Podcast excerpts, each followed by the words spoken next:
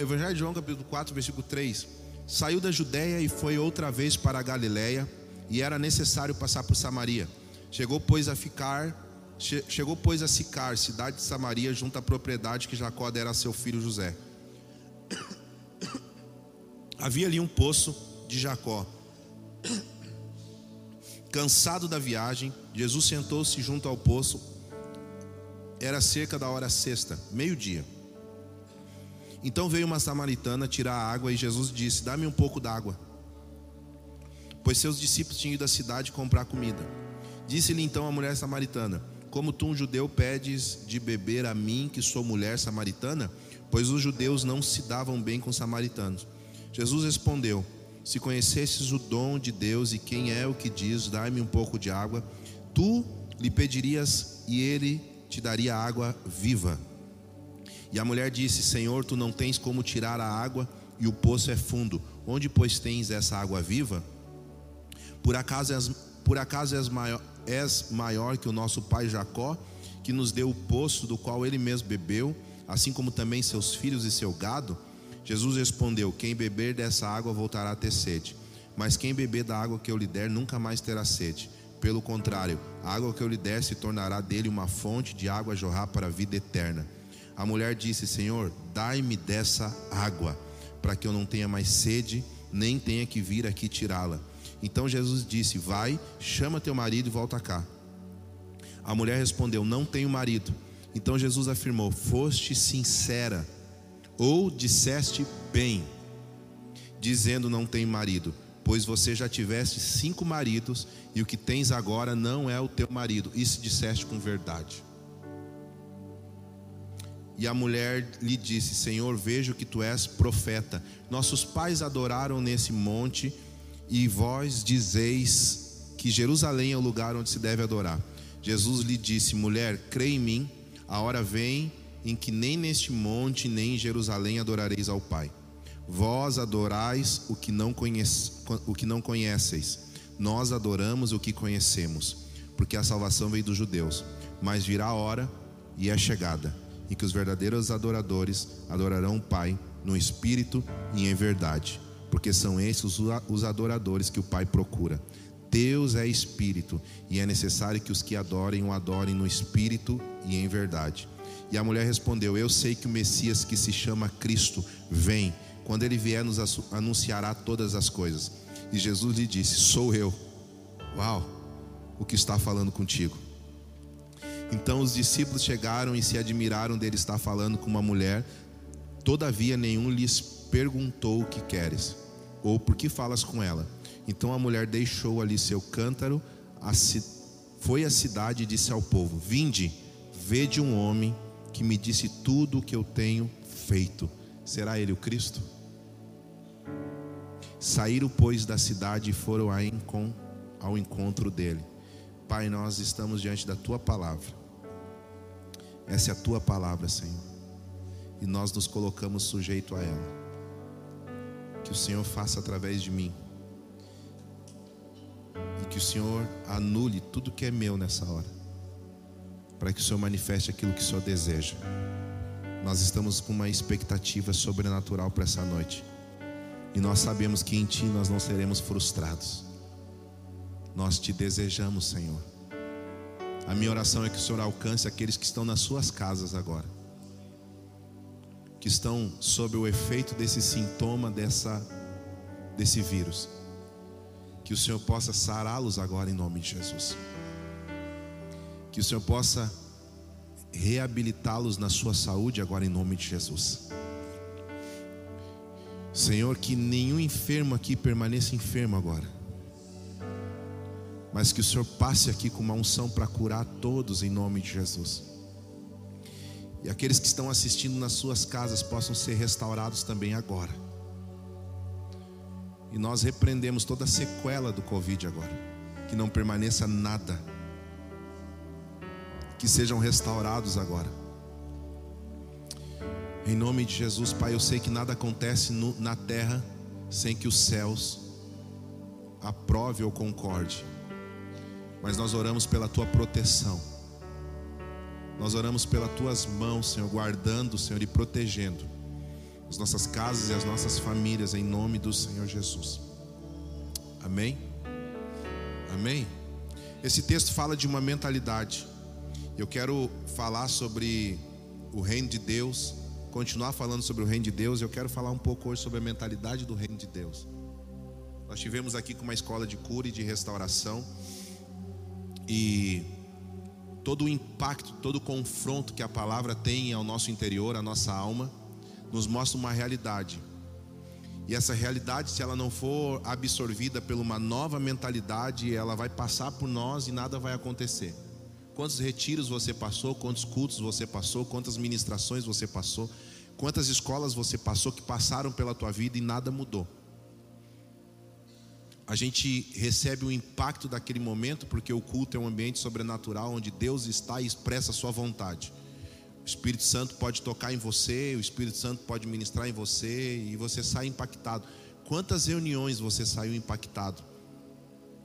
Mas como a pastora Esther fala, segunda-feira chega para todo mundo. Aí chega segunda-feira, você percebe que nada mudou. As coisas dentro de você ainda continuam as mesmas, da, da mesma forma que você organizou, que a tua alma, alma organizou. A pastora, ela fala sempre uma coisa, eu gosto muito quando ela ministra sobre perdão, e ela diz assim: perdão é algo muito fácil para quem ainda não viveu. Perdão é uma palavra muito fácil de ser pregada para quem ainda nunca teve que perdoar. Por quê? Porque a sua alma sempre resiste a entrar numa nova mentalidade de reino. E a mentalidade do reino, ela provoca em você uma nova postura. Você precisa aprender a andar de uma forma diferente. Por isso que quando Paulo vai falar sobre ter uma nova mentalidade, ele também vai falar sobre não se conformar aquilo que está acontecendo. Ele vai falar sobre a renovação da vossa mente. Renovar é tornar a ser novo. Fala de retornar, renovar fala de retornar, no, inovar fala de algo novo. Então, quando Paulo vai falar sobre a mentalidade do reino, ele vai falar sobre você voltar a ter uma mentalidade que você nunca teve. E como que eu posso voltar a ter algo que eu nunca tive? Ele fala sobre você voltar à origem. Você voltar ao lugar que tiraram você. Se eu sou uma se eu sou uma continuidade dos meus pais, eu também posso ser uma continuidade do Éden. Existe um DNA no Éden que me separou da minha natureza espiritual. E quando nós nascemos de novo, nós nascemos agora dentro de uma natureza espiritual. A salvação, ela não é o ponto final, ela é o ponto de partida. O Senhor tem ministrado muito isso aqui nos nossos dias. E por que, que é importante você entender e por que, que é importante inculcar isso na tua mente?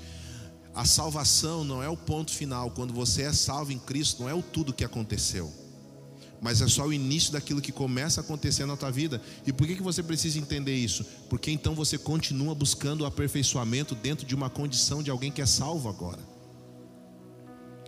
Porque se eu entendo que a salvação é o, é o ponto final, então eu sou salvo e já me basta, eu vou continuar vivendo minha vida como eu vivia. Porém, agora eu tenho a passagem, eu tenho o ticket. Quando eu morrer, ou se não morrer, Jesus voltar, eu estou com a minha passagem garantida, porque sou salvo confessei minha fé em Jesus Cristo, participo das reuniões, participo de uma congregação, dizimo, sou fiel, obedeço todas as regras, obedeço tudo que está na cartilha, porém você está vivendo a salvação como um ponto final, você não está vivendo a transformação que a salvação promove.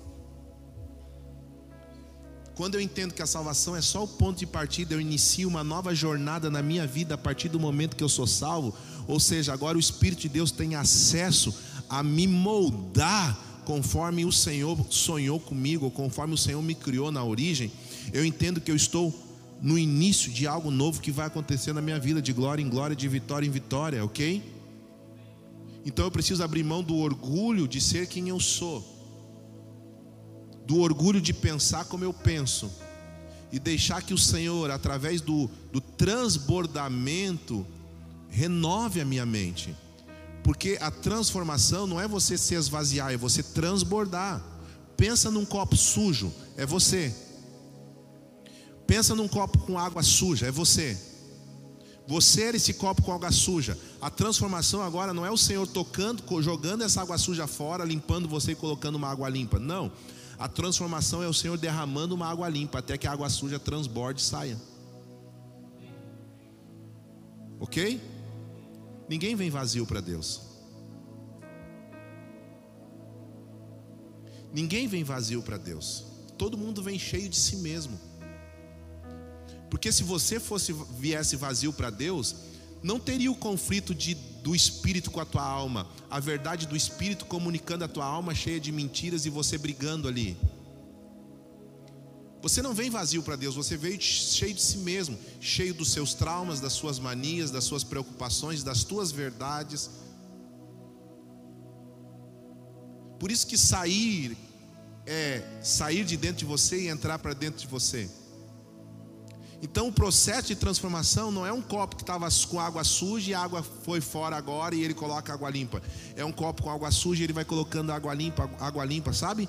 Se você pegar um copo e colocar sujeira dentro, você coloca ele debaixo de uma torneira com água limpa, aquela água suja vai transbordando, transbordando, de repente a sujeira vai vai subindo, vai subindo, vai subindo, vai subindo até sair por completo. E de repente, por um tempo, você olha ali, só tem aquela água limpa dentro de um copo.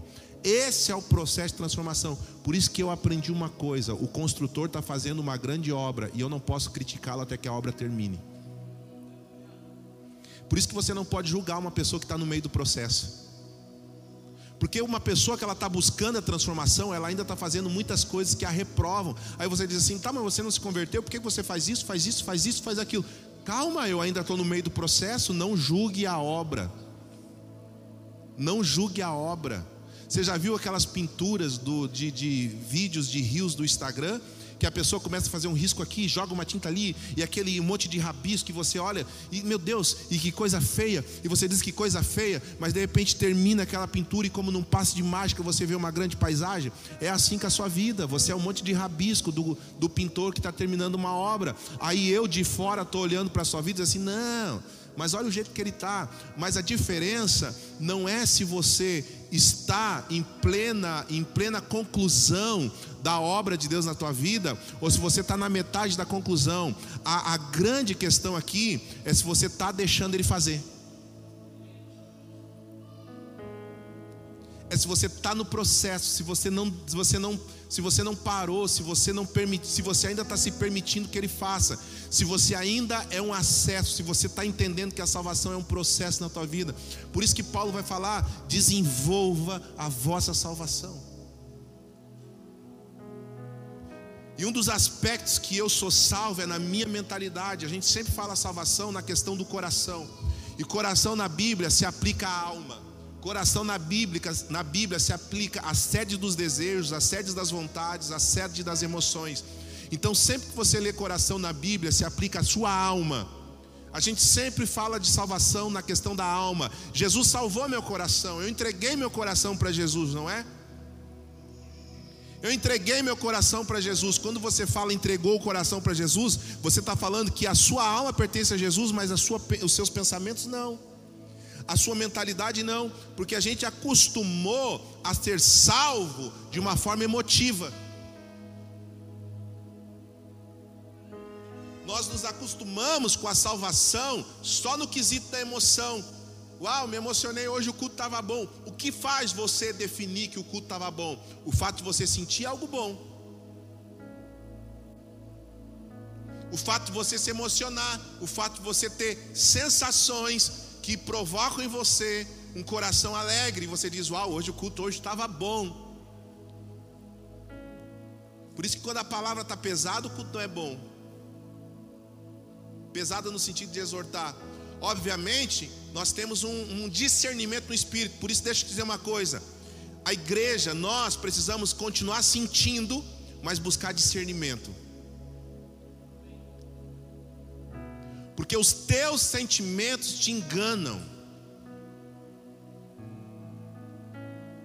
Sim, pastor, sim. A Bíblia vai dizer que você tem que guiar o teu coração. Não, eu não me engano. Se eu sinto, pastor, não, não, o teu sentimento te engano. Porque a Bíblia diz: enganoso é o coração. Então, às vezes, você está tão inadequado do padrão de Deus que você está sentindo algo que não é Deus que está comunicando com você. Agora, discernimento não te engana. Porque você sente com a tua alma, mas você discerne com o teu espírito. Discernimento é quando a tua alma te aponta algo, mas o teu espírito diz: calma lá. Discernimento é quando você diz assim: Eu estou sentindo de fazer isso, mas o teu espírito diz: Mas eu não estou mandando você fazer isso. Então, nós precisamos começar a buscar mais discernimento do que sentimentos. Ok? Você precisa discernir algumas coisas na tua vida. Você precisa aprender a discernir ambientes e pessoas. Você precisa entrar em ambientes e discernir se aquele é um ambiente que glorifica a Deus e se Deus ele deseja que você esteja lá. Porque ele está buscando adoradores que adorarão o Pai, não está falando sobre um lugar, ele está falando sobre ambientes. Porque todo adorador gera um ambiente. E você precisa também discernir pessoas. Você precisa ter o discernimento de quem se relaciona com você, de quem se aproxima de você. Quando você começa a ter discernimento de ambientes, de pessoas, você começa, sabe fazer o quê? Você começa a organizar o teu destino profético. Porque ambientes e pessoas atrapalham você de cumprir o teu propósito. Existem ambientes que sufocam a voz profética dentro de você. Existem ambientes que você não consegue se comunicar com os céus. Sim ou não? Existem ambientes que você se sente oprimido. Então você tem que se perguntar: o que eu estou fazendo aqui? Quantos ambientes eu disse para a pastora assim, amor, agora deu, não é mais para nós vir aqui. Não é para nós vir aqui mais. Por quê? Porque não é mais ambiente para mim. E eu não estou falando de religiosidade, eu estou falando de discernimento de espírito.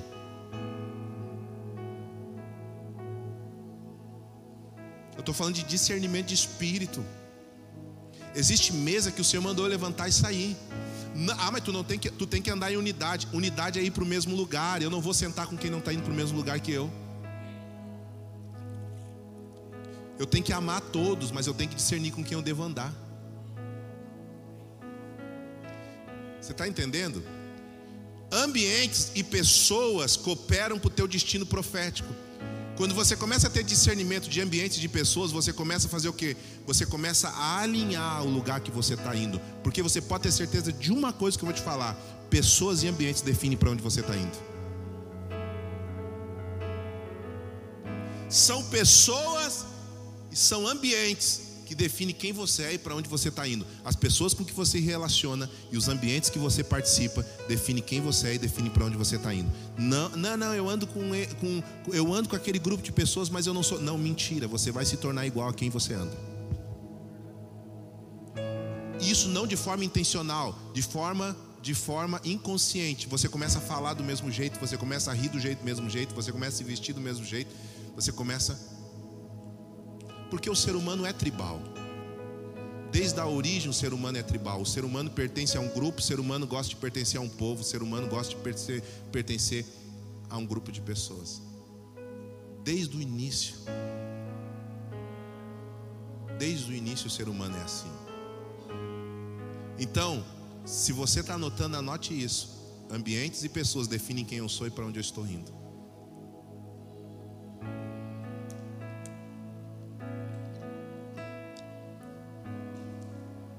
Você é bombardeado diariamente na sua rede social por aquilo que você consome. É verdade ou não é?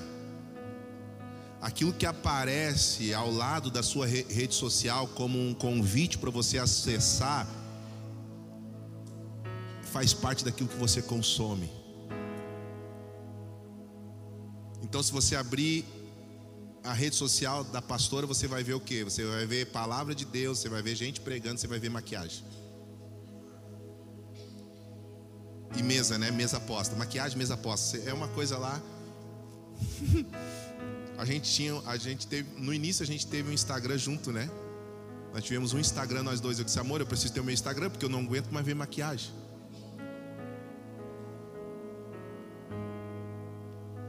Aí você, por quê? Porque você é bom, porque você é bombardeado por aquilo que você consome. Pessoas e ambientes definem o que você consome. Pastor, mas isso não é bíblico. Não é bíblico. As más conversações corrompem os bons.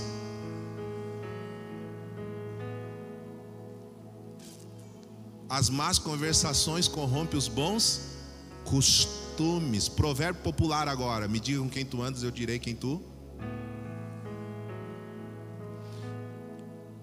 Essa mulher, ela estava presa em três aspectos: identidade, religiosidade e cultura. Esses três aspectos que estavam prendendo a mentalidade dessa mulher estavam impedindo ela de acessar o novo. Quais são os, os aspectos que estão prendendo você de acessar o novo? Essa mulher estava presa a uma identidade, ela estava presa a uma religiosidade, ela estava presa a uma cultura. E a questão da identidade, da religiosidade, da cultura, ela define a tua mentalidade. Porque identidade, nós já falamos aqui, não é quem eu sou, mas de quem eu sou. Isso envolve mais pessoas. Entenda uma coisa: identidade, religião e cultura é um coletivo. Entende isso aqui? Identidade, religião e cultura é um coletivo. O significado de mentalidade é pensamento coletivo. Identidade, religiosidade e cultura é coletivo. Por quê? Porque é uma porque é a junção daquilo que pessoas são, daquilo que pessoas pensam, daquilo que, e do lugar, da forma que as pessoas fazem.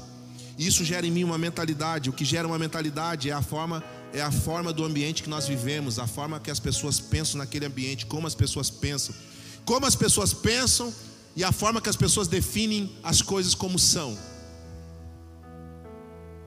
Por isso que eu sempre falo que fé é familiar.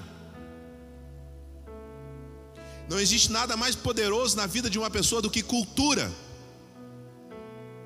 Não existe nada mais poderoso na vida de uma pessoa do que religião. Você quer ver uma coisa? Pedro fazia parte de uma religião. Pedro fazia parte de um grupo religioso que acreditava que o Messias ia vir, ia guerrear com todo mundo, ia tomar o poder de Roma, ia sujeitar todo mundo ao poder do Messias e Jerusalém ia ser a capital do mundo. Pedro, ele fazia parte de um grupo religioso que acreditava que o Messias vinha tomar com espada tudo. Ele acreditava numa guerra. Poder de influência na fé. Aí Pedro começa a seguir Jesus. Pedro foi o primeiro que reconhece que Jesus era o Messias. O que dizem por aí que eu sou? Dizem que o Senhor é Elias, dizem que o Senhor é um profeta, dizem que o Senhor é mas vocês, o que dizem que eu sou? Pedro diz: Tu és o filho de Deus. Jesus disse: Não foi carne nem sangue que te revelou isso, mas o meu Pai que está no céu. Pedro tem a revelação exata que Jesus era o Messias. Pedro foi o primeiro que revelou que Jesus era o Messias. Mas a influência religiosa dele era tão forte que lá no Getsemane, quando os guardas vêm para prender Jesus, ele tira a sua espada da cintura e corta a orelha de um guarda. Jesus olha para Pedro e diz: Guarda a espada porque quem vive por ela morre por ela. Jesus olha para Pedro e diz assim: Pedro, depois de andar com Jesus três anos e meio, depois de Pedro ter a maior revelação do Novo Testamento, que é a revelação do Messias, Jesus olha para ele e diz: Quando você se converter, prega para os teus irmãos.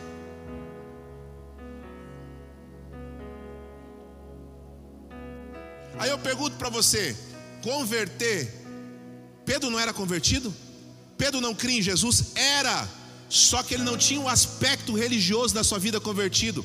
Ele ainda andava com uma mentalidade religiosa e ele ainda acreditava que Jesus uma hora ia tirar a espada, ia fazer, declarar uma guerra contra Roma. Ele andou sobre as águas. Ele viu a multiplicação dos pães. Ele teve a revelação que Jesus era o Machia. Ele viu Jesus fazer milagres que não pode, não pode ser escritos na Bíblia, segundo João. Ele viu Jesus falar que teria que morrer e ser crucificado. E mesmo assim não tinha tirado a espada da sua cintura. A religião é uma das coisas mais poderosas dentro do interior do homem. Essa mulher ela estava presa a uma mentalidade coletiva. Ela disse: os samaritanos não se dão com os judeus. Ela está condicionando a sua vida a uma mentalidade de um povo e ela nem sabia o porquê que eles não se davam. Ela estava condicionada a uma mentalidade coletiva, porque ela dizia assim: És tu maior que o nosso pai Jacó que plantou esse poço. Ela pensava de uma, ela tinha a estrutura de uma mentalidade de um ambiente. Quando você começa a sentar com pessoas de outros lugares, de outros povos, você começa a ter um impacto cultural e você começa a ter uma mentalidade mais sem barreiras culturais. Por isso que eu gosto muito de missão no sentido de imersão. Eu, se eu vou para um lugar, eu gosto de comer a comida daquele lugar. Eu gosto de, de ver como as pessoas vivem. Eu quero descobrir como elas vivem. Eu quero, porque eu quero essa imersão cultural. Porque eu quero que a minha mentalidade rompa. Eu preciso ter esse rompimento. Por que, que é tão importante isso? Porque o reino tem uma mente. Sabe como o faraó prendeu os prendeu hebreus, um número muito maior do que egípcios por causa da mentalidade. Se você dominar a mente de um povo, você torna ele escravo. Deixa eu dizer uma coisa. Preste atenção nisso aqui, por favor. O espírito de religiosidade domina a mente dos filhos e nos impedem de ser filhos. Nos torna escravos da religião. Faraó entendeu que o número de hebreus era muito maior do que o número de egípcios que estavam ali. E ele dominou a mentalidade. A mentalidade de Faraó é a mentalidade que pensa dessa forma: estar na presença de Deus é perca de tempo. Eu preciso gastar os meus dias no trabalho. No Egito, o povo hebreu não podia adorar. Você não podia adorar no Egito. Se um egípcio viesse, visse você com as mãos erguidas adorando, ele enfiar a espada nas tuas costas e vai trabalhar. A mentalidade de Faraó nos emprega, nos ocupa com trabalho para que eu não tenha tempo de adorar. Faraó hoje não é uma pessoa, é uma mentalidade. Faraó não é uma pessoa, é uma, é uma mentalidade. Nós desprezamos o culto por causa do trabalho. Nós desprezamos o secreto porque estamos envolvidos em entretenimento. Sabe qual é a mentalidade do entretenimento? Mentalidade romana. Nós desprezamos o secreto hoje porque estamos em, em entretenimento, em séries da Netflix redes sociais, em prazer. E essa mentalidade é uma mentalidade romana. Você já ouviu uma expressão pão e circo? Eu estive em Roma e quando o estive em Roma, estive em Jerusalém, estive em Israel e quando o guia começou a falar sobre aquele grande coliseu e sobre essa mentalidade de pão e circo, é para que o povo não se percebesse do sofrimento. Então eles faziam grandes festas que duravam seis meses. Eles davam pão e davam morte. Para que eles estivessem envolvidos tão, eles estivessem tão envolvidos em entretenimento que não pensassem em adorar a Deus. Que não pensassem em buscar a Deus. E aí o guia fez uma pergunta, disse assim: "Sabe qual era o lugar mais caro no Coliseu?" No Coliseu não, naquele lugar que eles faziam aquelas corridas de bigas. Sabe aquelas bigas? Sabe qual era o lugar mais caro? Aí alguém perguntou: ah, na, na chegada. Não, na curva, onde as bigas viravam e as pessoas morriam. Aí ele disse assim: Eu fui, ele dizendo, eu fui numa corrida de Fórmula 1. Sabe qual é o lugar mais caro numa corrida de Fórmula 1? Na chegada? Não, na curva, onde os carros batem e as pessoas se machucam. Eles ficavam um ano fazendo aquelas corridas. Um ano. Roma dava uma festa de um ano. Pessoas morrendo no Coliseu e distribuindo pão para os pobres.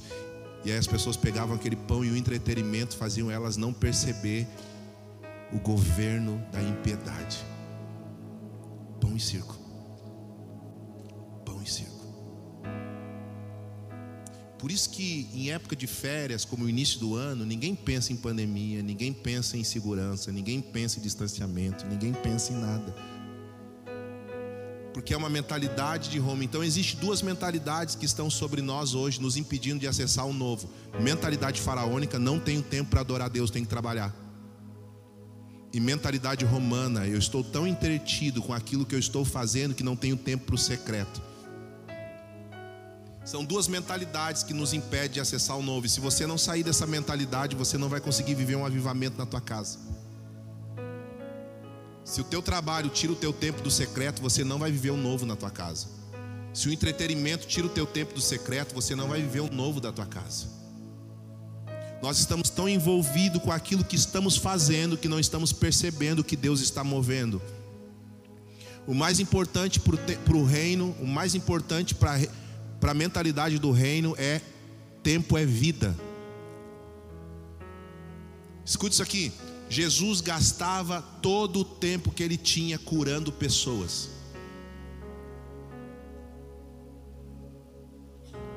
Sim. Jesus orava de noite e curava pessoas de dia. E se você me perguntar quando ele dormia na tempestade, a Bíblia diz que na tempestade Jesus dormia. Então Jesus guardava, usava todo o tempo que ele tinha em prol de vidas, em prol de pessoas.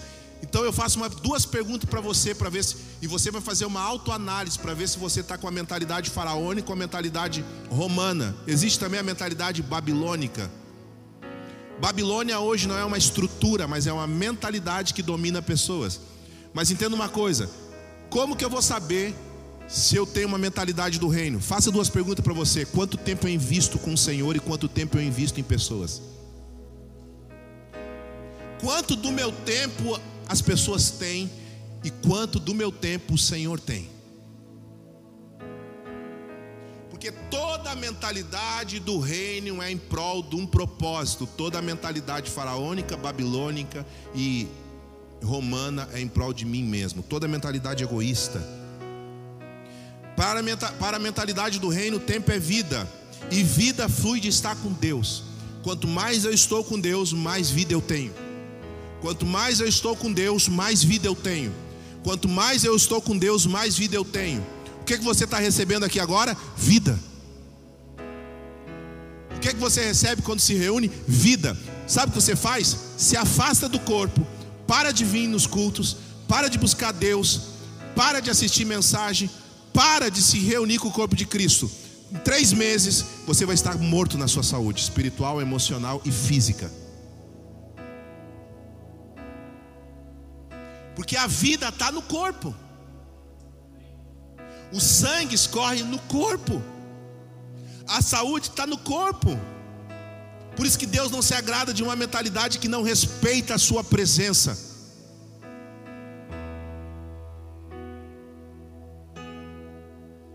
Mike Murdock fala que eu tenho que orar no mesmo horário, no mesmo lugar. Sabe o que eu chamo isso? Disciplina espiritual. Quando você separa um horário e um lugar para buscar Deus, você determina que aquele ambiente pertence ao Senhor e que aquele horário também pertence a Ele. Respeito. Você precisa começar a respeitar a presença de Deus. E você precisa respeitar o ambiente que você se encontra com Ele. Sim ou não? Pensa agora, por favor, pensa agora na pessoa mais importante. Não, não fala Jesus, não seja hipócrita. Não quero que você fale Jesus agora. Pense na pessoa mais importante que você gostaria de ter uma reunião de 40 minutos com ela. Pensou? Uma, qualquer, imagine se você pudesse ter uma reunião de 40 minutos com qualquer pessoa no mundo. Agora, quem seria? Eu tenho aqui na minha mente. Jesus, pastor. Não, Jesus você pode, você deve ter todos os dias. Pense numa pessoa. Sabe qual é a primeira coisa que você faz quando você chegar até uma reunião com uma pessoa importante? Desligar o seu celular. Sim ou não? Sim ou não? Ou no mínimo deixar ele em modo avião. Agora eu pergunto: Jesus não é mais importante com essa pessoa que você gostaria de encontrar? Por que quando você se encontra com Ele, você mantém o celular ligado, respondendo às pessoas? Escute uma coisa: se você não torna a presença de Deus importante, você não será importante para a presença de Deus. A primeira chave para uma igreja viver um avivamento é respeitar a presença do Espírito Santo. primeira chave para uma pessoa viver o avivamento é temor. Eu não estou falando de religiosidade, eu estou falando de respeitar a presença do Espírito Santo. é você não deixar que nenhuma voz, é você deixar que nada atrapalhe você e ele. John Knox. John Knox, avivalista, estava no secreto orando. De repente, um oficial da rainha foi chamá-lo na sua casa. A rainha chama John Knox para uma audiência. A esposa dele disse assim: Amor, a rainha chama você para uma audiência. Ele olha para sua esposa e diz para ela: Diga para a rainha que eu estou, uma, eu estou numa audiência com o Eterno e eu não vou atendê-la. A rainha escreve, na história de John Knox, a rainha escreve: Eu temo mais as orações de John Knox do que todo o exército britânico.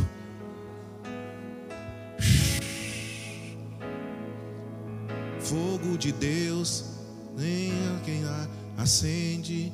Como é que é aquela canção? Paixão pelo teu nome. Essa música é de John Knox.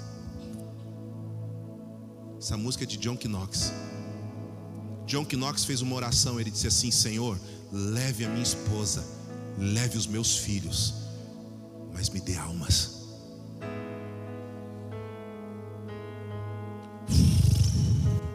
Eu sempre digo que só pode ter uma oração curta em público quem tem uma oração secreta, longa no secreto. Elias, das 8 horas da manhã até meio-dia, o sacerdote de Baal e de Azera, 850, 850 sacerdotes de Baal e de Azera, se cortando, se retalhando, clamando para que o Deus deles respondesse com fogo. De repente, Elias, meio-dia, reúne as pedras, como você ouviu aqui a pastora falar na escola reúne as pedras, organiza o altar. E agora, qual vai ser a oração de Elias? Senhor, mostra que tu és Deus em Israel. Só pode ter uma oração curta em público quem tem uma oração longa no secreto.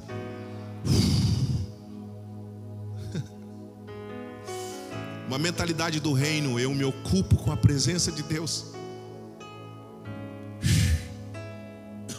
eu compreendo a importância de estar na presença de Deus. Dave Robertson disse: se você pudesse calcular a falta que a oração faz na tua vida, você não deixaria de orar um dia. Se você pudesse calcular o peso que a ausência de oração faz na tua vida, você não deixaria de orar um dia. A restauração dessa mulher na identidade, na religiosidade, na cultura. Escute isso aqui. A Bíblia se resume na criação, na queda, redenção e consumação. Em qual estágio você está? A Bíblia se resume criação, queda, redenção, consumação. Todos nós passamos pelo poder criativo de Deus. Todos nós somos criados para um propósito eterno. Todos nós caímos. Aonde eu estou? Eu estou na queda. Eu estou sendo redimido eu estou sendo restaurado. O Senhor vai nos ensinar algumas coisas nesse texto. Primeiro, era necessário passar em Samaria. Necessário indica um compromisso de Jesus. Um compromisso de Jesus manifestar o seu propósito.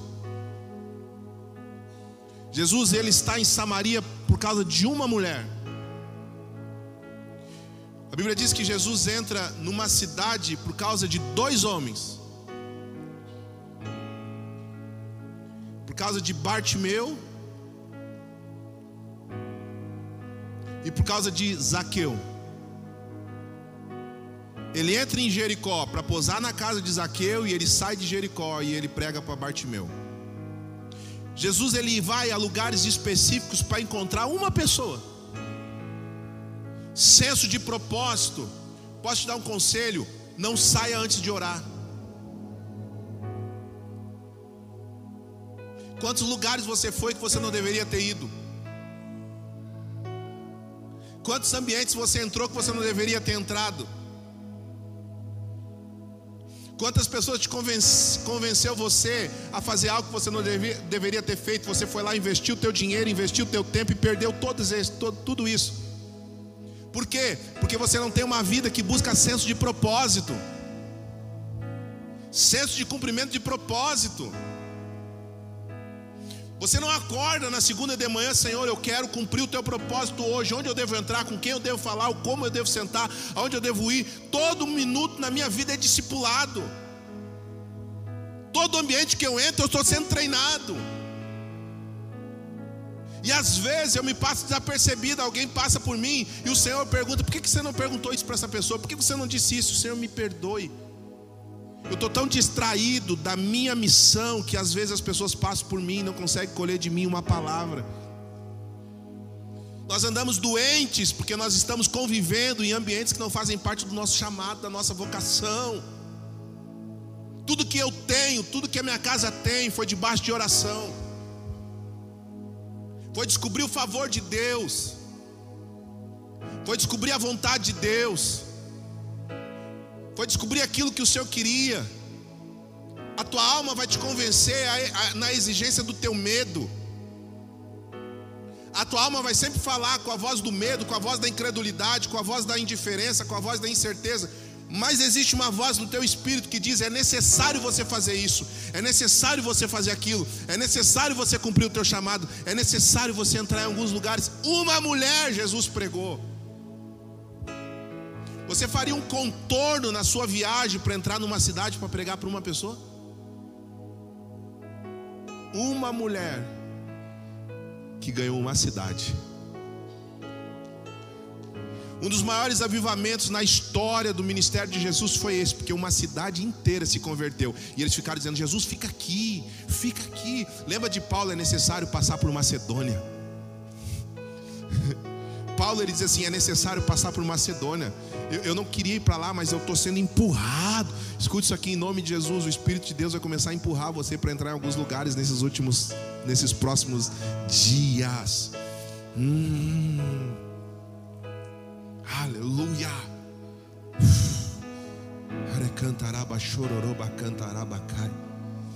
Você precisa estar com a sua voz, com seus ouvidos sensíveis ao Espírito Santo Jesus orava continuamente, diariamente, ele tinha uma mentalidade conectada com os céus. Você tem a sua mentalidade conectada com os céus?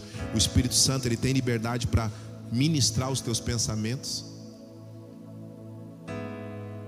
Todo pensamento é conduzido por uma influência. Você sabia disso? Todo pensamento é conduzido por uma influência. Quem você vê, quem você ouve, quem você segue.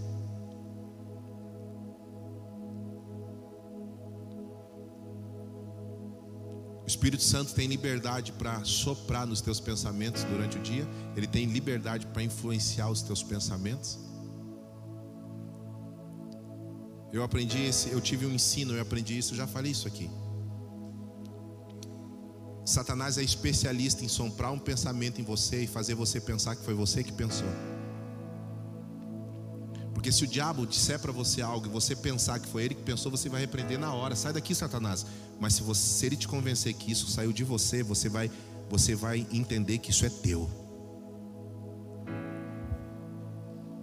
O problema da incredulidade é que ela nunca se veste de incredulidade. Ela coloca uma capa. Ela se reveste de um falso fundamento da fé. Então o enfermo não é curado, ele não o enfermo não é curado, ele não pensa na incredulidade, ele pensa assim, ó, tem alguma coisa que eu fiz para eu estar assim. Tem algumas coisas que não estão acontecendo na tua vida, você não pensa na tua incredulidade, você pensa em outras coisas que estão acontecendo. Porque o diabo, ele é especialista a fazer você pensar que você pensou naquilo que ele colocou na tua mente para você pensar. Então, o aspecto do sofisma o que é o sofisma? Uma mentira que se torna verdade. Segunda coisa, ela estava no poço de Jacó, ela tinha um fundamento religioso. Ela disse assim: O meu pai Jacó cavou esse poço. Ela estava ela bebendo água de um movimento passado. Fundamento religioso. O que, que, que ela está querendo dizer? Eu não posso aceitar o novo de Deus porque eu estou preso ao velho. Eu não posso aceitar que Deus faça desse jeito, porque Deus sempre fez desse jeito. Quando nós estamos presos a falsos fundamentos, nós estamos dizendo que aquilo que homens fizeram substitui aquilo que Deus vai fazer. A gente não aceita o mover de Deus porque a gente está tão a, a gente está tão preso nas nossas estruturas e nas nossas movimentações. Como nós devemos adorar, como que nós devemos dançar, como que nós devemos fazer. Não, mas é assim que se adora. Quem disse isso? Não, mas é assim que a gente sempre fez nesse lugar. É assim. Aquela mulher que o profeta passa por ela, e o profeta pergunta para ela: precisa de alguma coisa? Ela constrói um quarto no segundo andar da sua casa para o profeta Eliseu. E o profeta pergunta para ela: Tu precisa de alguma coisa? Aquela mulher diz assim para o profeta: Eu vim do meio do meu povo. Eu vim do meio do meu povo. Isso significa as coisas aqui acontecem dessa forma, ou seja, nada novo acontece aqui. Eu não posso ter filho e eu me contentei com isso porque eu vim de um povo que não vive nada sobrenatural. Eu congrego numa igreja que não acontece nada novo. Eu congrego no meio de um povo que não vê milagre. E o profeta olha para e diz assim: Não, você vai ter um filho. A próxima vez que eu vim aqui, você vai estar com teus filhos nos braços. Passou o período da gestação, profeta voltou, ela estava com o filho nos braços. Mas o que ela tinha dito, eu estou presa a uma estrutura religiosa que alguém fundamentou. Eu estou presa às falsas estruturas. Lembra de Samuel, quando foi ungir, quando foi ungir o rei Davi? Ele chega na casa de Jessé e começa a olhar os filhos do Davi, de Davi, de Jessé, e ele começa a dizer: é esse aqui porque é o mais forte, é esse aqui porque é o mais bonito, é esse aqui porque é o mais robusto. Sabe por quê? Porque Samuel era um profeta que ouvia a Deus, mas tinha esquecido de ver o padrão de Deus. Ele estava vendo segundo o padrão humano. Ele procurou um rei semelhante a Saul. Sabe qual foi a voz de Deus Escute isso aqui, porque isso aqui é muito forte. A voz de Deus para ele, tu vê como o homem vê, tu não vê como eu vejo. Porque Samuel procurou um rei, segundo o padrão dos homens, ele não conseguiu ver o padrão de Deus. Ele não conseguiu ver que Deus estava formando uma nova estrutura para governar Israel. Porque Samuel porque Samuel procurou um rei que só tinha aparência, Deus deu um inimigo para Israel que só tinha aparência. Por que, que Deus dá um gigante para destruir Israel? Porque a aparência dele assustava. Porque Samuel, como legislador de Israel, aquele que estabelecia a lei, aquele que estabelecia o juízo, procurava um rei que a aparência assustava. O Senhor diz assim para Samuel: O que, que tu está procurando? Tu está procurando segundo os olhos dos homens. Aí Deus pega um rei. Aí olha a diferença de Saul para Davi. Saul foi ungido no meio do povo, Davi foi ungido escondido. Saul estava indo a serviço do seu pai, Davi era rejeitado do seu pai. Saul foi, Saul foi aplaudido pela nação, Davi foi perseguido por 20 anos. Bastardo, rejeitado. Saul era alto, dos ombros para cima, nenhum homem era mais alto que ele, Davi era baixo. Bonito, Saul era bonito tinha aparência. Uau, esse é o rei. Aí Samuel pega aquela estrutura. Agora eu vou fazer, porque Deus faz assim. Então a gente costuma fazer, escute isso aqui, a gente costuma decidir como Deus tem que fazer. A gente começa a determinar, a gente pede para Deus fazer algo, mas a gente diz o jeito que Deus tem que fazer. Senhor, eu preciso que o Senhor faça algo na minha vida. Então o Senhor faz assim, tá, Deus? O Senhor faz assim, o Senhor faz assado, o Senhor faz assim, o Senhor faz assado. Então a gente quer dizer para Deus o jeito que Ele tem que fazer.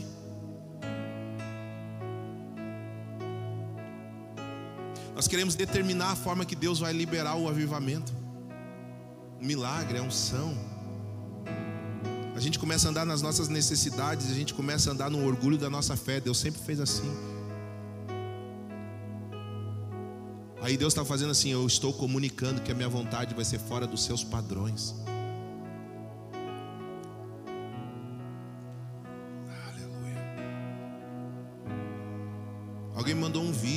Maiores avivamentos da Europa. Um pastor que teve na Europa agora, ele disse assim: Eu fui visitar a igreja de George Whitfield, eu fui visitar a igreja de John Wesley, eu fui visitar a igreja de.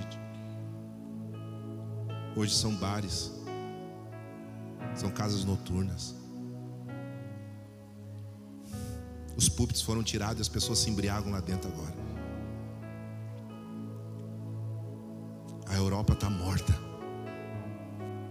Aí eu conversando com essa pessoa que me enviou esse vídeo, nós falando sobre isso. O Senhor vai levantar os improváveis. Você é fora do padrão. A religião padroniza pessoas.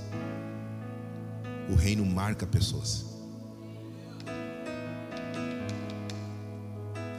Sabe qual é o problema que você não vive o sobrenatural de Deus porque você ainda luta para ser aceito?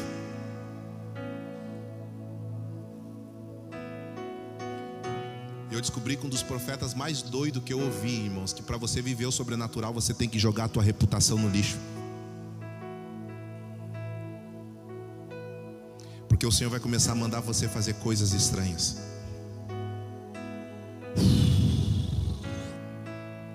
E aí você não vai poder ficar todo bonitinho entre as pessoas.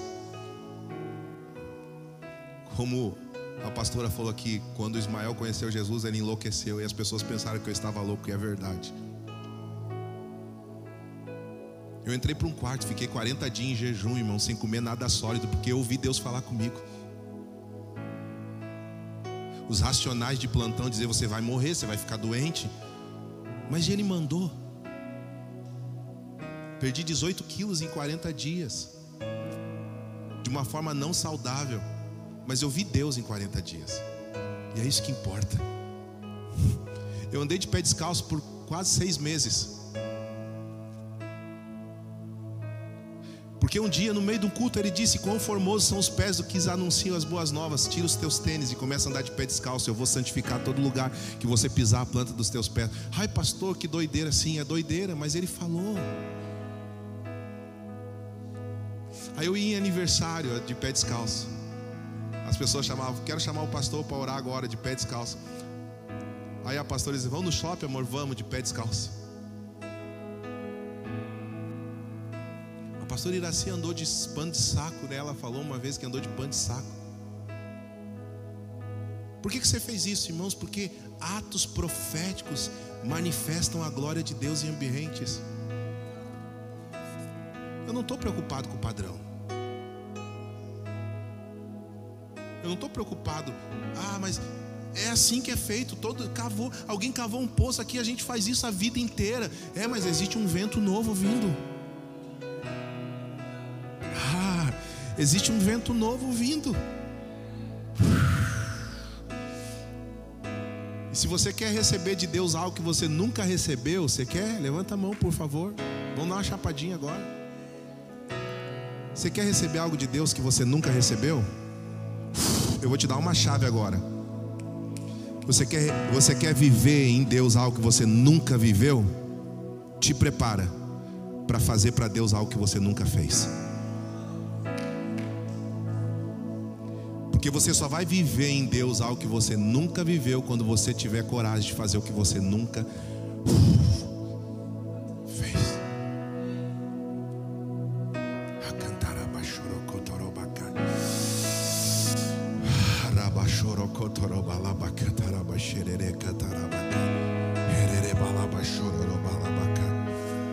Você está 10 anos orando aqueles 15 minutos de devocional de manhã e achando que está fazendo grande coisa. É tempo de você mergulhar mais.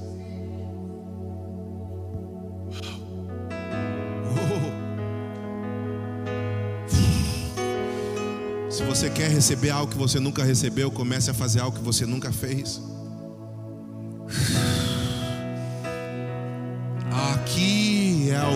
Que é maior do que Jacó. Se você começar a movimentar os céus, irmãos, a... ei, a tua movimentação movimenta as profecias. Hum. Aquilo que nós movimentamos na terra movimenta os céus em, direções a, em direção a nós. Abraão foi o pai da fé, mas foi o único homem que teve coragem de levar o seu próprio filho para sacrifício. Os céus não, não, os céus é o limite para homens que Deus leva ao limite. Quando você vê um homem, não olha o que você, o que ele está fazendo, olha o que ele fez para receber aquilo que ele está fazendo. problema é que nós admiramos as obras dos homens, nós não admiramos o que eles fizeram para estar onde eles estão. O quanto eles se aplicaram. Eu conheci um profeta, Samuel Soa. Ele disse assim: Eu descobri que os grandes empresários dormem três a quatro horas por noite para ter impérios. E eu orei e o Senhor disse: Você quer ter um império no reino de Deus? Você quer ser grande no reino de Deus? Você quer fazer coisas grandes no mundo? E eu disse: Sim, então não faça menos do que eles. Nós estamos cansados demais, nós estamos atarefados demais, nós estamos ocupados demais.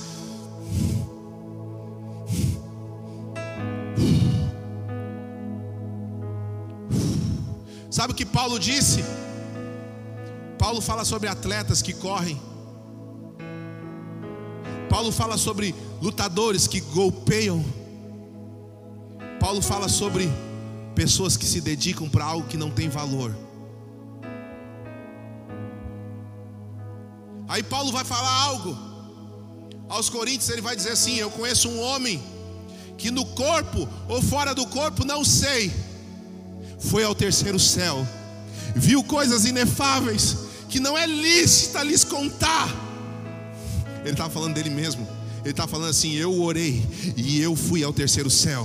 E aquela igreja toda dizendo: Paulo, e o que é que nós temos que fazer para viver o que você está vivendo? Aí ele encerra Coríntios 14 dizendo assim: Eu dou graças a Deus porque oro em línguas mais do que vocês.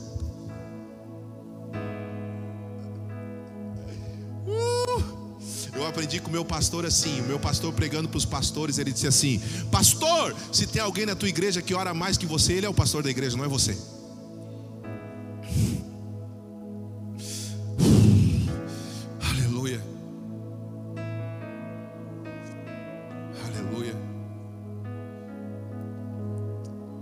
Dizer algo para você, escute isso aqui. A Bíblia diz que Deus deu a terra para os filhos dos filhos dos homens. O diabo não é legal na terra.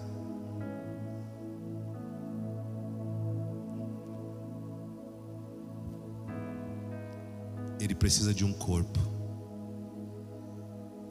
Por isso que quando o diabo quer entrar na terra, ele chama o acesso para entrar na terra de cavalo.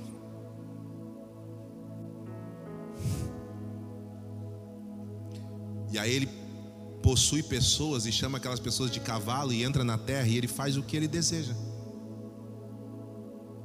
Deixa eu falar outra coisa para você. Deixa eu falar uma heresia santa: o Espírito Santo não é legal na terra. Ele precisa de um corpo.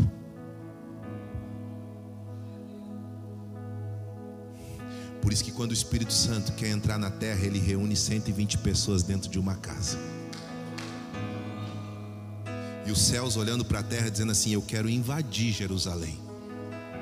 Mas eu não posso invadir Jerusalém. Eu quero andar em Jerusalém. Eu quero curar os enfermos de Jerusalém. Eu quero tocar as pessoas em Jerusalém. Mas eu não posso, porque a maioria aqui está presa a um padrão. A maioria aqui está indo no templo, está indo, tá indo na reunião desse jeito. Mas espera aí, espera aí. Aí Jesus olha para Deus e diz assim: Pai, mas eu reuni 120 numa casa que estão esperando a promessa. O Espírito Santo ele entra em Jerusalém porque 120 pessoas deram legalidade para ele entrar em Jerusalém. Deixa eu dizer algo para você: o Deus só vai entrar na tua casa quando você der legalidade para ele. Enquanto você não der legalidade, ele não pode entrar lá e não pode transformar a tua casa. O Espírito Santo não pode entrar nessa nação sem que a igreja dê legalidade para ele. Mas nós estamos presos aos nossos fundamentos. Nós estamos presos àquilo que nós construímos. E para ele construir aquilo que Deus tem para construir, ele precisa destruir o que nós construímos. E destruir todos os fundamentos internos para ele construir e estabelecer fundamentos eternos. Você precisa se tornar disponível, abrir mão do seu orgulho religioso para deixar ele começar a construir dentro de você coisas sobrenaturais. Deixa eu dizer algo para você: o teu nível de renúncia é o teu nível de autoridade. Tudo que o Senhor pedir para você deixar, estabelece você em autoridade para você alcançar coisas maiores. Por isso que a Bíblia diz que para quem muito é dado, muito também é exigido. Ai, Jesus. Aleluia. Aleluia. Se você soubesse quem te pede água, se você conhecesse o dom de Deus, tu me pedirias água. Os, a, a, a, palavra dom de Deus é, é o presente de Deus. A palavra dom é presente. Se você conhecesse o presente de Deus, alguns biblistas, alguns biblistas, eles consideram essa frase como se Cristo fosse o presente de Deus aos homens. O que ele está dizendo é: se você conhecesse de fato a identidade de quem te pede água, você deixaria de beber essa água e você me pediria água. Isso remete à cruz. O que ele está dizendo é que você precisa entregar o seu cântaro. Você precisa ter coragem de deixar as tuas armaduras, você precisa ter coragem de deixar as tuas estruturas, os teus fundamentos. Você precisa ter coragem de deixar tudo que você acha que é certo, tudo que você construiu. Você precisa pedir água para mim. Porque isso provoca em você uma sede, você precisa pedir água. E é por isso que ela diz para Jesus: então me dá dessa água. E Jesus disse: então chama o teu marido. O que Jesus está dizendo é o nível para você receber água, o nível da água que é o Espírito Santo, o Espírito Santo é essa água. Então Jesus está dizendo o nível de, da presença do Espírito que você vai receber é o nível de luz que você deixa entrar dentro de você. Aí Jesus está dizendo: Você quer o Espírito Santo? Quero. Então deixa eu iluminar você. Me traga o teu marido. Me traga o teu marido. Aí ela diz: Eu não tenho marido. E Jesus disse: Disseste uma coisa boa, ou disseste bem. Essa palavra disseste bem ou disseste uma coisa boa, Jesus está dizendo: Você disse algo muito bom. Mas na verdade, para quem vive de aparência, ela disse algo muito ruim. Porque quando ela disse não tem marido, ela está dizendo: Essa pessoa que eu convivo não é meu marido, então o que eu disse não é bom. Para o nível da aparência, o que você disse não é bom, mas para o nível da verdade, o que você disse é bom, porque a verdade é que te protege. Isso é homologação. Deixa eu te ensinar uma coisa aqui. Isso é aliança. O que define a aliança é a verdade, é a confissão. Por isso que a gente sempre usa um padrão para o casamento: não case com quem você não conhece. Você precisa ter um tempo, um período de conhecer a pessoa, não é? Você não casa com alguém, você tem um período de conhecer. Você sabe o significado original de conhecer uma pessoa? Você sabe qual é o verdadeiro significado de você conhecer uma pessoa? Que não tenha nada em oculto, que não tenha nada escondido. Confissão é homologar. A palavra confessar é homologar. Quando a Bíblia diz que eu devo confessar os meus pecados, ela diz que eu devo homologar, ela diz que eu devo fazer uma aliança com alguém. Ou seja, eu devo confessar para quem eu tenho aliança. Então escute isso aqui. A igreja é a noiva de Cristo. Jesus só casa com quem ele tem aliança. Jesus só casa com uma igreja que não tem nada oculto dele. Não existe nada. Jesus está aqui conhecendo você. Aí ele vai colocar uma aliança no seu dedo. Não adianta você estar tá apaixonado. Ele está dizendo: Eu preciso que nada esteja em oculto. Agora dizer uma coisa para você: Jesus encontra uma mulher no poço. Todo patriarca casa com uma mulher no poço. Aquela mulher representa a igreja que Jesus vai casar. Todo patriarca bíblico casou com a sua esposa num poço. Jesus, como noivo, vai encontrar uma mulher num poço. Aquela mulher representa a sua esposa. Ele vai casar com ela, representando a igreja. Mas ela já tinha tido cinco maridos. Ela já tinha tido cinco maridos.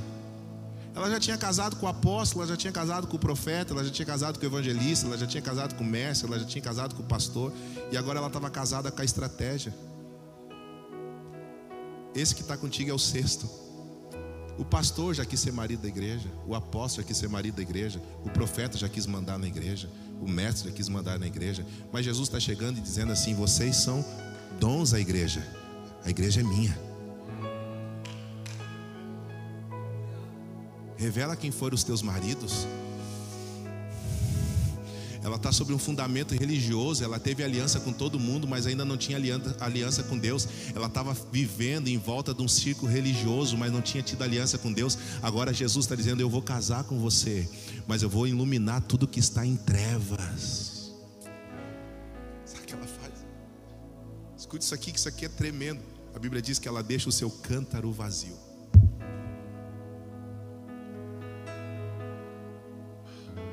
ela deixa o seu cântaro vazio. Aquele cântaro é a vida dela.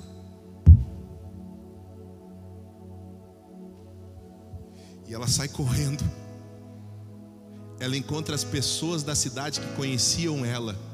E ela diz assim para as pessoas que têm cidade: Eu encontrei um homem que disse tudo que eu tenho vivido. Aleluia. Eu encontrei alguém que lançou uma luz tão forte dentro de mim que revelou coisas que ninguém sabia. Ele é o Cristo. Ele é o Cristo. Ele é o Cristo. E a Bíblia diz que aquela multidão, as pessoas, todas as pessoas daquela cidade foram ver Jesus. E a Bíblia diz que Jesus ficou ali por muitos dias curando a todos, porque uma mulher entregou seu cântaro vazio. Uau! Deixa eu perguntar para você, o que, vai acontecer na tua vida se você entregar o teu cântaro vazio hoje para ele? Deixa eu falar com todo o coração, se algo incrível e sobrenatural ainda não aconteceu na tua vida é porque você ainda segura um cântaro. Porque todo discípulo tem que ter um testemunho. Sede minhas testemunhas. O meu testemunho é esse, ele disse. Escute, escute isso aqui. Todo discípulo precisa ter um testemunho. E o testemunho de Deus não é aquilo que o homem pode fazer. A obra do Pai não é aquilo que o homem pode fazer. Jesus disse: o Espírito dá testemunho de mim, João deu testemunho de mim, a palavra dá testemunho de mim, o Pai dá testemunho de mim, as obras dão testemunho de mim. Todo discípulo de Jesus precisa carregar consigo um testemunho.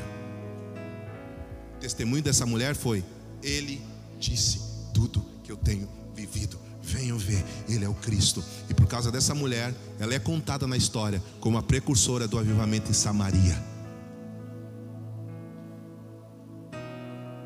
o que você tem contado como testemunho. Charles Windon escreve um livro. Entre as trevas e o amanhecer. Se coloque de pé, vai ficando em pé. E Charles Windon ele fala num capítulo desse livro, o Evangelho segundo escreveu você. Olhe para mim. Charles Windon ele fala assim: existe o Evangelho de Mateus, Marcos, Lucas e João, mas existe o Evangelho segundo escreveu você. Algumas pessoas nunca vão pegar o evangelho de Mateus, Marcos, Lucas e João e não vão poder conhecer Jesus através desses evangelhos, mas elas vão conhecer Jesus através do evangelho, segundo escreveu Cláudio. Porque ele tem um testemunho. Só que o evangelho que a minha vida manifesta, ele tem uma expansão de Deus ou uma limitação? As pessoas que leem o evangelho que eu vivo conseguem crer que Jesus opera milagres? Ou elas ainda estão indo para um poço que alguém cavou? Uau, eu comecei a conversar com fulano, meu Deus, Deus é tudo isso. Eu conheci alguém que falou tudo que eu tenho vivido. Qual é a extensão de operação que Deus tem tido dentro de você, através de você?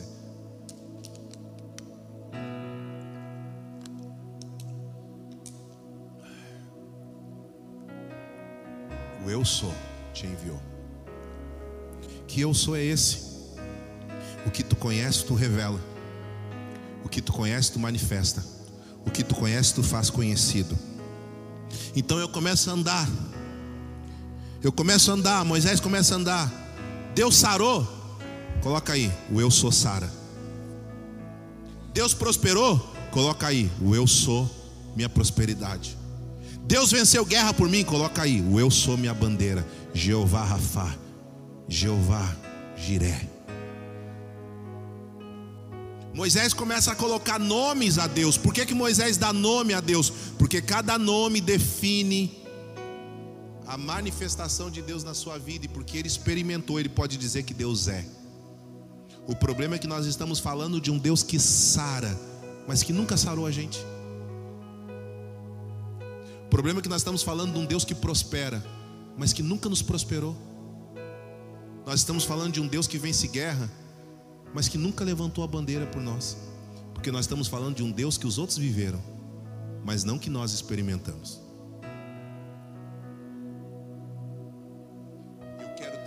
experiência pessoal, para que esse nome em mim seja autêntico. entendendo isso? Eu quero a autenticidade do nome de Deus em mim. Eu quero experimentar tudo isso. Aleluia. Minha irmã, você não pode ter, ver teu marido mergulhando e você ficar só bebendo da água que ele bebe. Existe um poço dentro da tua casa, mergulha. Você não pode ficar vendo tua esposa lá mergulhando e você ficar olhando ela mergulhando. Tem um poço para você, mergulha. Você não pode ver teu pai mergulhando. Tem um poço, mergulha. O filho do Ricardo Rodrigues na Colômbia. Eu, eu quero ser o amigo do Espírito Santo, como o meu papai é amigo do Espírito Santo. Uh.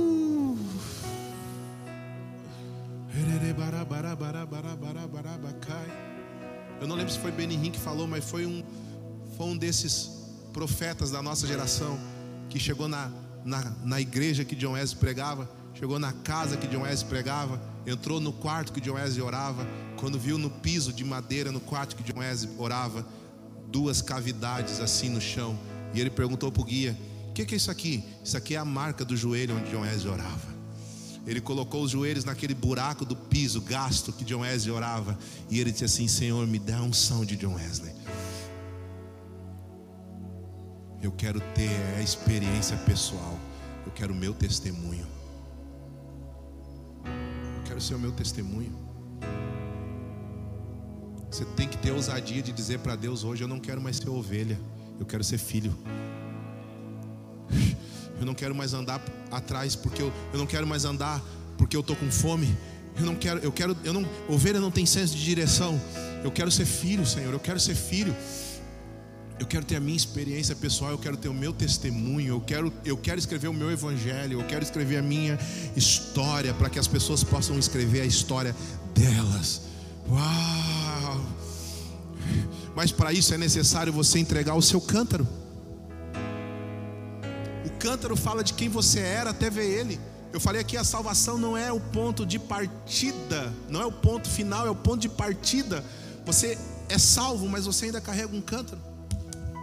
Me machucaram, me magoaram, me traíram. Eu não me dou bem em relacionamento. Eu sou doente. Jacó cavou um poço, eu vou lá domingo no culto, bebo da água, mas não muda nada, porque na segunda eu ainda tenho sede. E eu estou com esse canto, de repente eu vejo Jesus, ele está dizendo: Ei, eu vou te dar uma água hoje, domingo, que amanhã tu não vai mais ter sede. Que água é essa? Eu estou fazendo a sete noites de domingo, eu estou fazendo a campanha da conquista. Eu estou fazendo a campanha da rosa ungida. Que água é essa? Você não vai mais precisar ir na fila da rosa, na fila do envelope, você não vai precisar nada disso. Que água é essa? Ah, se você soubesse quem te pede, mulher. Tá, mas tu é maior que Tu é maior que tudo que foi construído, sou. Tu é maior que tudo que a igreja já fez, sou. Tu é maior que tudo que já aconteceu, sou. Tu é maior que todos os milagres já que já aconteceram na terra, sou. Eu ainda estou vivo. Eu posso deixar esse cântaro de fragmento esse aqui era eu, eu era um Frankenstein, cheio de retalho, todo fragmentado. Eu tinha um fragmento da frustração do meu pai, eu tinha um fragmento da mágoa da minha mãe, eu tinha um fragmento do, da tristeza do primeiro relacionamento, eu, eu tive um fragmento de um aborto, eu tive um fragmento de uma violência sexual, eu tive um fragmento de uma traição, eu tive um fragmento de uma reprovação, de uma rejeição. Eu posso deixar aqui? Pode, porque eu vou levantar alguém que é fora dos padrões.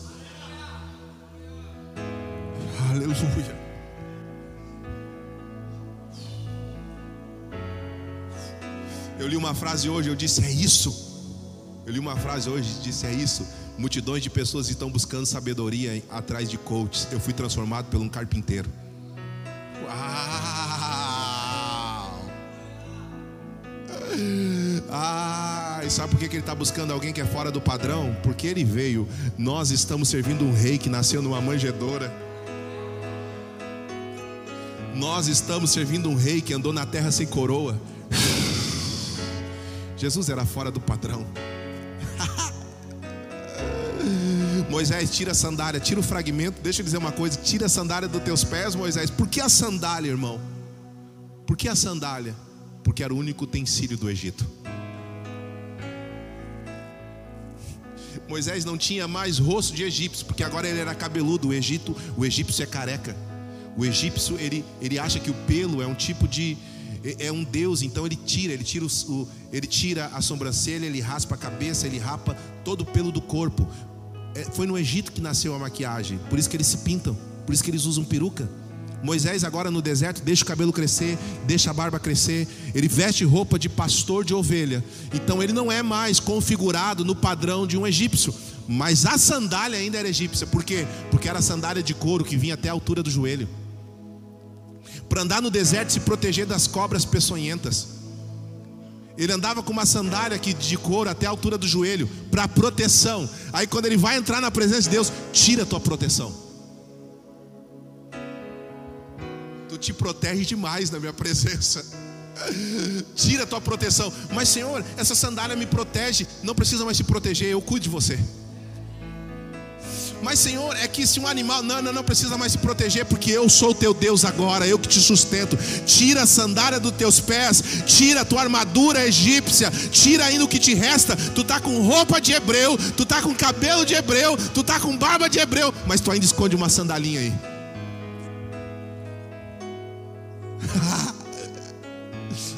tá bom, Senhor, eu tiro. Agora tá sem sandália, agora vem aqui porque eu vou falar contigo. Você tem algum fragmento para entregar hoje para Ele? Um baldinho de fragmento.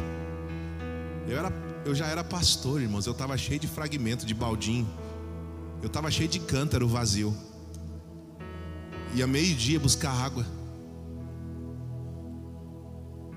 Até que um dia o Senhor me confrontou, eu tive que deixar esses cântaros. É minha proteção. Como é que eu vou pegar água agora sem cântaro? É a minha estratégia. É a minha sabedoria pessoal as minhas medalhas, a minha posição, as minhas vitórias, o meu orgulho. Coloca agora nos pés dele. Um ano de trabalho dentro de um vaso de perfume. Aquela mulher vai se arrastando por debaixo de uma mesa, quebra aquele vaso nos pés de Jesus, e o perfume encheu toda a casa. Feche seus olhos. Você quer trazer o teu baldinho de fragmento aqui para receber unção dobrada hoje? Traga o teu baldinho de fragmento aqui na frente, eu quero orar por você. Eu quero orar por pessoas que vão começar essa semana a mergulhar mais.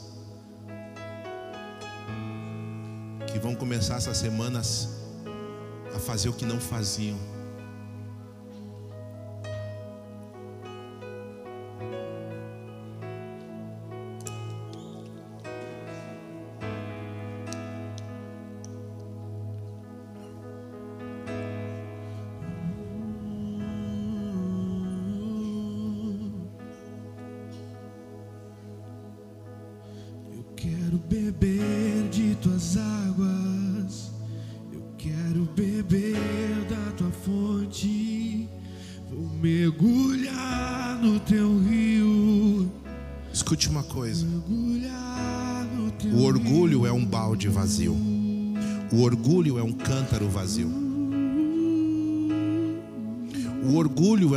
Falsa proteção.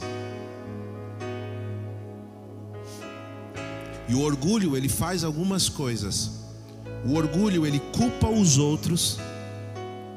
O orgulho, ele faz de você uma pessoa que não merecia sofrer o que você sofreu. E o orgulho sempre, o orgulho ele sempre arruma um outro culpado pelo teu sofrimento. Ele diz que você não merece o que você sofreu e o orgulho diz que você tem razão. E o orgulho é um cântaro vazio. O orgulho ele protege você. Aí quando você lembra de uma ferida, você diz assim: "Não, mas eu não merecia", ou você diz assim: "Não, a culpa, a culpa é dele", ou você diz assim: "Eu tinha razão". Isso é um fragmento que você precisa colocar diante do Senhor e você precisa dizer: "Senhor, está aqui esse meu balde vazio. Está aqui, Senhor, é vazio, não tem nada, só tem orgulho, só tem aparência. Eu quero viver o que eu nunca vivi, Senhor. Eu quero tocar quem eu nunca toquei. Deixa eu dizer algo para você. Sabe o, que é o, sabe o que é o teu cântaro vazio? É a tua fraqueza.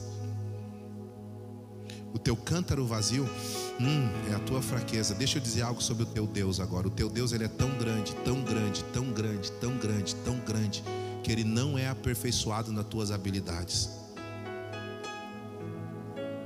Existe um jeito de nós aperfeiçoarmos a Deus, sabia? E não é na tua habilidade. A Bíblia diz que ele se aperfeiçoa nas tuas fraquezas. Deus é tão grande que a forma que ele quer te usar não é sendo habilidoso, é sendo fraco.